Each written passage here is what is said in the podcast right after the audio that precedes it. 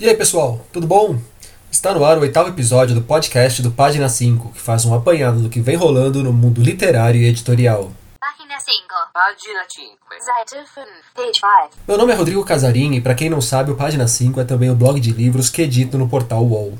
Estou no Facebook como Página 5, no Instagram como Página.5 e no Twitter como arroba Rod Casarim.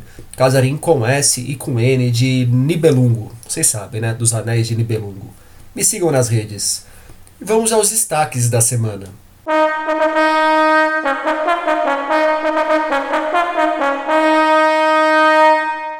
Nova edição de Arquipélago Gulag. Um relato sobre o crime ambiental de Mariana. Nascimento de um festival literário em São José do Rio Preto. Inscrições abertas para a quarta edição do Prêmio Kindle. Luiz Antônio Simas, Donatella de Pietro Antônio e Kobi Yamada nos lançamentos, Perifobia na dica de leitura e o Prêmio Jabuti nas notícias do meu umbigo.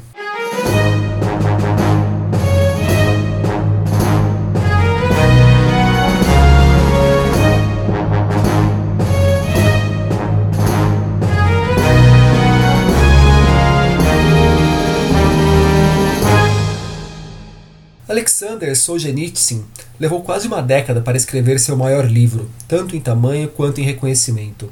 Debruçou-se sobre os textos de Arquipélago Gulag em 1958 e só terminou de registrar tudo que tinha para contar em 1967.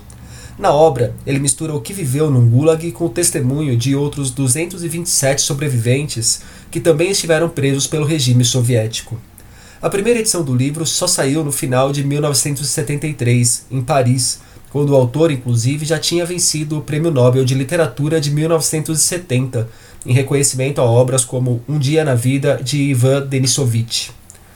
Arquipélago Gulag, no entanto, que estremeceria novamente a vida de Alexander e se tornaria o principal trabalho do escritor.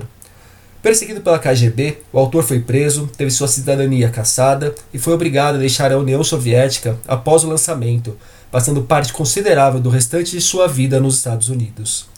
A obra será relançada no Brasil em dezembro pela Carambaia. Fabiano Cury, editor da casa, falou um pouco sobre ela para a gente. Uh, esse livro fala, é um relato do período em que ele ficou preso nos gulags, num gulag russo, e também é, um, é uma coletânea de informações que ele recebeu de uma série de outros presos uh, em diversos gulags uh, no período pós Segunda Guerra Mundial. ele traça um panorama enorme do que aconteceu nos Gulags. É um livro extremamente impactante, um livro muito importante e que ficou esquecido no mercado editorial brasileiro por um bom tempo. Ele foi lançado há alguns anos, mas estava uh, bastante tempo fora de catálogo. Arquipélago Gulag traz críticas principalmente ao stalinismo e vários grupos de direita se aproveitaram dela para fazer uma propaganda anticomunista. No entanto, não que o autor visse com bons olhos a democracia capitalista, como conta Fabiano. Um outro aspecto importante dessa obra é que ela gerou muita polêmica depois que foi lançada, porque uh, muita gente considerou uh, a obra como uma crítica ao comunismo. Sem dúvida, é uma crítica, uma crítica principalmente ao stalinismo, mas vários grupos de direita acabaram se aproveitando dessa obra para fazer um, a propaganda anticomunista. Uh, e só que os, principalmente entre os liberais, houve uma decepção muito grande, porque o Solzhenitsyn, ele também, além do desprezo que ele tinha pelo comunismo, ele também uh, não via com bons olhos o liberalismo, a, a de, o modelo de democracia norte-americano. Uh, quando ele ficou no exílio em, em, nos Estados Unidos, ele passou um bom tempo no exílio nos Estados Unidos, ele deu algumas palestras Uh, algumas estão disponíveis em vídeo, é possível encontrar na internet, uh, falando muito mal do modelo do, da, da, democracia capitalista que ele via. Uh, isso acabou gerando assim também uma outra discussão. Ele foi muito criticado pelos comunistas, foi muito criticado pelos liberais e os conservadores mais radicais de extrema direita acabaram usando o livro do Solzhenitsyn como propaganda anticomunista, o que evidentemente é uma apropriação completamente deturpada da obra. A edição da Carambaia de Arquipélago Gulag sairá pelo selo Ilimitada e terá tradução capitaneada por Lucas Simone, que dividiu o trabalho com Franco Perpétuo, Francisco de Araújo, Odomiro Fonseca e Rafael Bonavina. Ela reunirá de forma condensada em um único livro, com cerca de 700 páginas, os três volumes do original, que tinha mais de 3 mil páginas. Essa redução foi feita pela esposa do Alexander, a pedido do próprio escritor já no final de sua vida, a ideia era deixar a obra mais acessível para que ela chegasse a mais leitores. No começo de novembro se completa quatro anos da tragédia de Mariana, em Minas Gerais, quando uma barragem da Samarco se rompeu e criou um mar de lama que devastou tudo o que encontrou pelo caminho. De humanos foram 19 mortes, mas os danos materiais e principalmente ambientais são incalculáveis. Vocês conseguem imaginar quantos animais morrem num acidente, numa tragédia ou num crime desse tipo? Bem, mas lembro da tragédia para informar que a Vestígio lançará no mês que vem o livro Além da Lama, de Leonard Fara. O Leonard era capitão que comandou as buscas e trabalhou intensamente nas operações que resgataram 750 moradores que ficaram ilhados pela lama. A obra conta os bastidores das 15 primeiras horas de mobilização do grupo especializado sob o comando de Fara. Sobre a tragédia, que, repito, convenhamos, teve mais cara de crime causado pela negligência e pelo descaso do que qualquer outra coisa, um bom livro-reportagem publicado pela Record no ano passado é Tragédia em Mariana, da jornalista Cristina Guerra. O escritor Marcelino Freire e o quadrinista e ilustrador Orlandelli estão entre os convidados da primeira edição da FAO, Festival de Ações Literárias, que acontece em São José do Rio Preto, no interior de São Paulo, entre os dias 25 e 27 de outubro. Tendo como tema a importância do ato de ler, o evento nasce homenageando o educador Paulo Freire, patrono da educação brasileira. A curadoria da FAO é da também educadora Carolina Manzato. Dentre as atividades do festival, que ficarão concentradas na Biblioteca Pública Municipal Doutor Fernando Costa, estão bate-papos, exposição infográfica, desculpa, exposição fotográfica, sarau, feira de livros e lançamentos. Uma performance que pode ser interessante é a vigília literária, a ideia é que tenhamos uma leitura coletiva ininterrupta ao longo de 48 horas, com leitores se alternando a cada 10 minutos, tudo isso registrado por uma câmera que transmitirá tudo ao vivo pelas redes sociais. Mais informações sobre esse evento no link do post do programa lá no blog ou então onde você estiver ouvindo aí, no Spotify, no YouTube, só procurar que vai ter o link da FAO, tá bom? Semana passada eu falei dos prêmios Maraã de poesia e de não ficção da Todavia, vocês devem lembrar. E hoje tem mais uma premiação aqui no podcast. A Amazon anunciou os jurados da quarta edição do Prêmio Kindle de Literatura.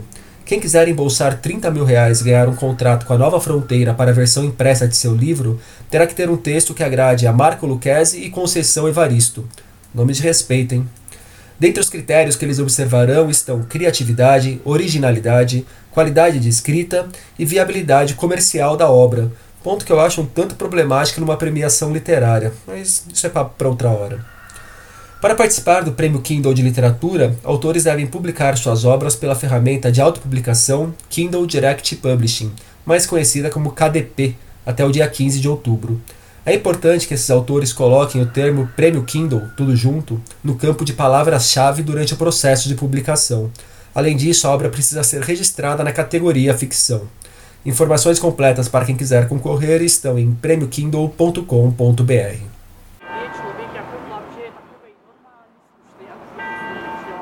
Luiz Antônio Simas costuma se definir como um historiador das coisas miúdas, um historiador das ruas, do povo.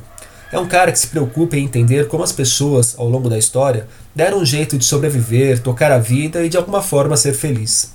Ele está lançando agora, pela civilização brasileira, O Corpo Encantado das Ruas. Nele, Simas passa pelos encontros e embates que moldam as cidades e, de alguma forma, ditam os rumos da tal civilização. É, o Corpo Encantado das Ruas é um livro que reúne uma série de ensaios sobre as culturas de rua do Rio de Janeiro. Então, a rigor, é um livro que parte da ideia de que as ruas são disputadas, de que a cidade é disputada E ele tem como referência, ele dialoga, ele cruza informações com A Alma Encantadora das Ruas, que foi um livro que João do Rio lançou é, na Primeira República. Então, se João do Rio fala da alma encantadora das ruas, eu tento falar um pouquinho sobre esse corpo, né, esse corpo encantado das ruas. E nesse processo eu cruzo João do Rio, cruzo Walter Benjamin, né, que tinha um profundo interesse por essas histórias a contrapelo, essas miudezas, né, Rua de Mão Única, que é um trabalho maravilhoso do Benjamin. Então, a partir desse encontro entre João do Rio e Walter Benjamin, o livro fala um pouquinho sobre as ruas do Rio de Janeiro. E mais do que falar sobre as ruas do Rio de Janeiro, ele acaba sendo um livro também que projeta uma discussão sobre as grandes cidades de uma forma geral. Né? É, que grandes cidades são essas? Como é que elas são disputadas? Não é exagero afirmar que o Simas é um dos intelectuais mais necessários que temos no Brasil de hoje. Ele é autor de obras como Mauro Shampoo e Outras Histórias da Várzea, Coisas Nossas e Dicionário da História Social do Samba, escrito em parceria com Ney Lopes, que levou o Jabuti de 2016 como o melhor livro de não ficção. Vejo nele um caminho para, quem sabe, resgatarmos um pouco de um país que vem se perdendo, que vem virando as costas para suas próprias raízes. Eu entrevistei o Simas na Flip de 2017, quando ele ficou famoso por tomar uma cachaçinha e depois cantar um ponto de umbanda na igreja de Paraty. Vou deixar o link para vocês. E aqui ele também dá um panorama dos personagens e embates que fazem parte do corpo encantado das ruas. Do livro fala de soltadores de pipa, soltadores de balão. O livro fala das velhas quitandas que começaram a ser substituídas por hortifrutis. O livro fala das velhas padarias que começaram a ser substituídas pelas famosas boutiques de pão. Né? O livro fala sobre as velhas barbearias que estão morrendo como barbearias de rua, porque hoje você tem muita barbearia indo para dentro de shopping center. Né? O livro fala de açougues que perderam espaço para uma gourmetização das boutiques de carne. Então, a rigor, o livro tenta falar sobre essas cidades que são disputadas, tendo como referência o Rio de Janeiro.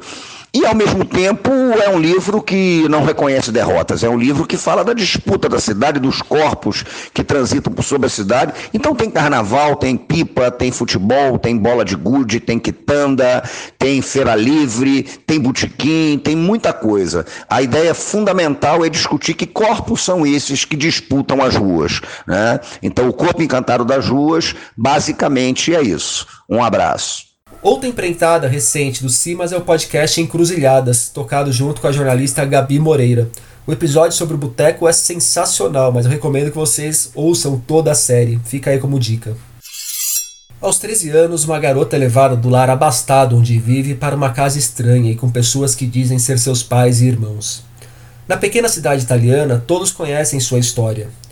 Ela é a criança que os pais naturais, pobres e de família numerosa, deram para um parente que não podia ter filhos. Em certa altura da vida, no entanto, esse parente precisou devolver a garota já adolescente. É esse o ponto de partida para A Devolvida, romance de Donatella de Pietro Antônio, que é uma das principais apostas da Faro Editorial para este segundo semestre. O livro chega ao Brasil com aquele pacote completo de best-sellers, negociado com mais de 25 países, sendo levado para o teatro e para o cinema, e tendo vendido mais de 250 mil exemplares em seu país de origem, a Itália. Se é bom? Não sei, mas a autora tem no currículo os prêmios Campiello e Napoli. Uma homenagem a todos os educadores. É dessa forma que o escritor Kobi Yamada dos Estados Unidos define o seu É Porque Tenho um Professor. O livro acaba de sair no Brasil pela Bambuzinho, casa especializada em obras para leitores que estão na primeira infância.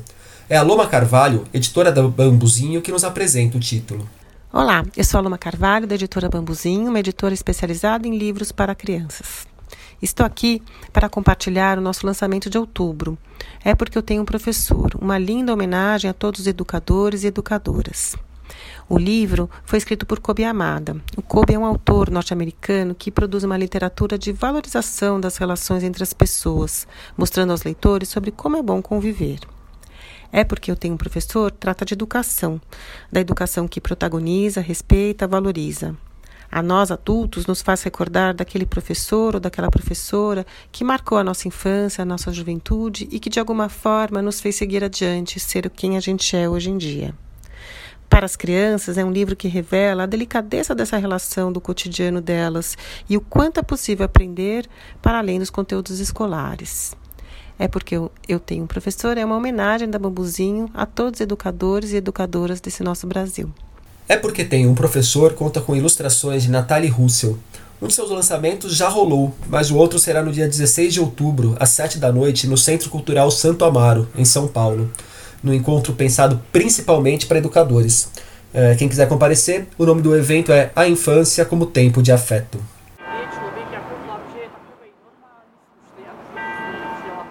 Ao pegar a lista de finalistas da quarta edição do Prêmio Rio de Literatura, a presença de um título me deixou especialmente feliz. Falo de Perifobia, da Lilia Guerra, publicado pela Patuá. Ele está na final da categoria Prosa de Ficção, ao lado de outras obras que me agradaram um tanto, como Pai da Menina Morta, do Tiago Ferro, Reserva Natural, do Rodrigo Lacerda e Com Armas Sonolentas, da Carola Saavedra. Esse Com Armas Sonolentas, aliás, é espetacular. Mas eu destaco Perifobia porque tanto o livro quanto a autora repercutiram menos do que mereciam, ou estão repercutindo menos do que merecem. Conheci o livro durante o trabalho como jurado do Prêmio Oceanos deste ano. Foi uma grata surpresa. Trata-se de uma coletânea de contos que traz histórias que abordam com originalidade e muita propriedade as diversas facetas da vida daqueles que vivem nas periferias e a maneira como esses lugares à margem convergem, mas ao mesmo tempo causam repulsa a muitos daqueles que vivem em lugares não apenas físicos, tidos como centrais. Fica a dica de leitura para vocês. Procurem esse livro da Lilia Guerra. Notícias do meu umbigo. E por falar em prêmios, agora eu já posso contar. Digo que eu já posso contar porque, se falasse antes, tinha até que pagar multa. Neste ano, estreiei como jurado do Jabuti, ajudei a eleger os finalistas e futuros vencedores da categoria Biografia, Documentário e Reportagem. Na semana passada, a organização do Jabuti anunciou os semifinalistas de todas as categorias. Nessa que participei, os 10 livros que avançaram para a semifinal são A Guerra, a Ascensão do PCC e o Mundo do Crime no Brasil, de Bruno Paes Manso e Camila Nunes Dias. A Sombra dos Viadutos em Flor, de Cardão Volpato. Borboletas e Lobisomens, de Hugo Studart. Carolina, uma biografia, de Tom Farias. Jorge Amado, uma biografia, de Josélia Aguiar. O livro de Jô, uma autobiografia desautorizada, volume 2, de Jô Soares e Matina Suzuki. O Tiradentes, uma biografia de Joaquim José da Silva Xavier, de Lucas Figueiredo. Paletó e Eu, Memórias do meu pai indígena, de Aparecida Vilaça. Povo Xambá resiste, 80 anos de repressão aos terreiros em Pernambuco, de Marileide Alves. E, finalmente, Vander Piriroli, Uma Manada de Búfalos Dentro do Peito, de Fabrício Marques. Os cinco finalistas de cada categoria serão conhecidos no dia 31 deste mês. Já os vencedores serão anunciados no dia 28 de novembro. Deixarei o link para que vocês vejam quem chegou na semifinal de cada uma das 19 categorias. E nesta semana, no página 5, nós tivemos uma reflexão em 10 atos sobre censuras de ontem e de hoje, Matéria com Wagner Fontoura, autor de O Cozinheiro de Bangu. Uma pincelada nos vencedores do Nobel de Literatura deste ano e de 2018, que também foi anunciado neste ano, e o resgate de um artigo no qual penso em razões para o Brasil nunca ter levado o prêmio e questiono se realmente o país merecia um Nobel de Literatura.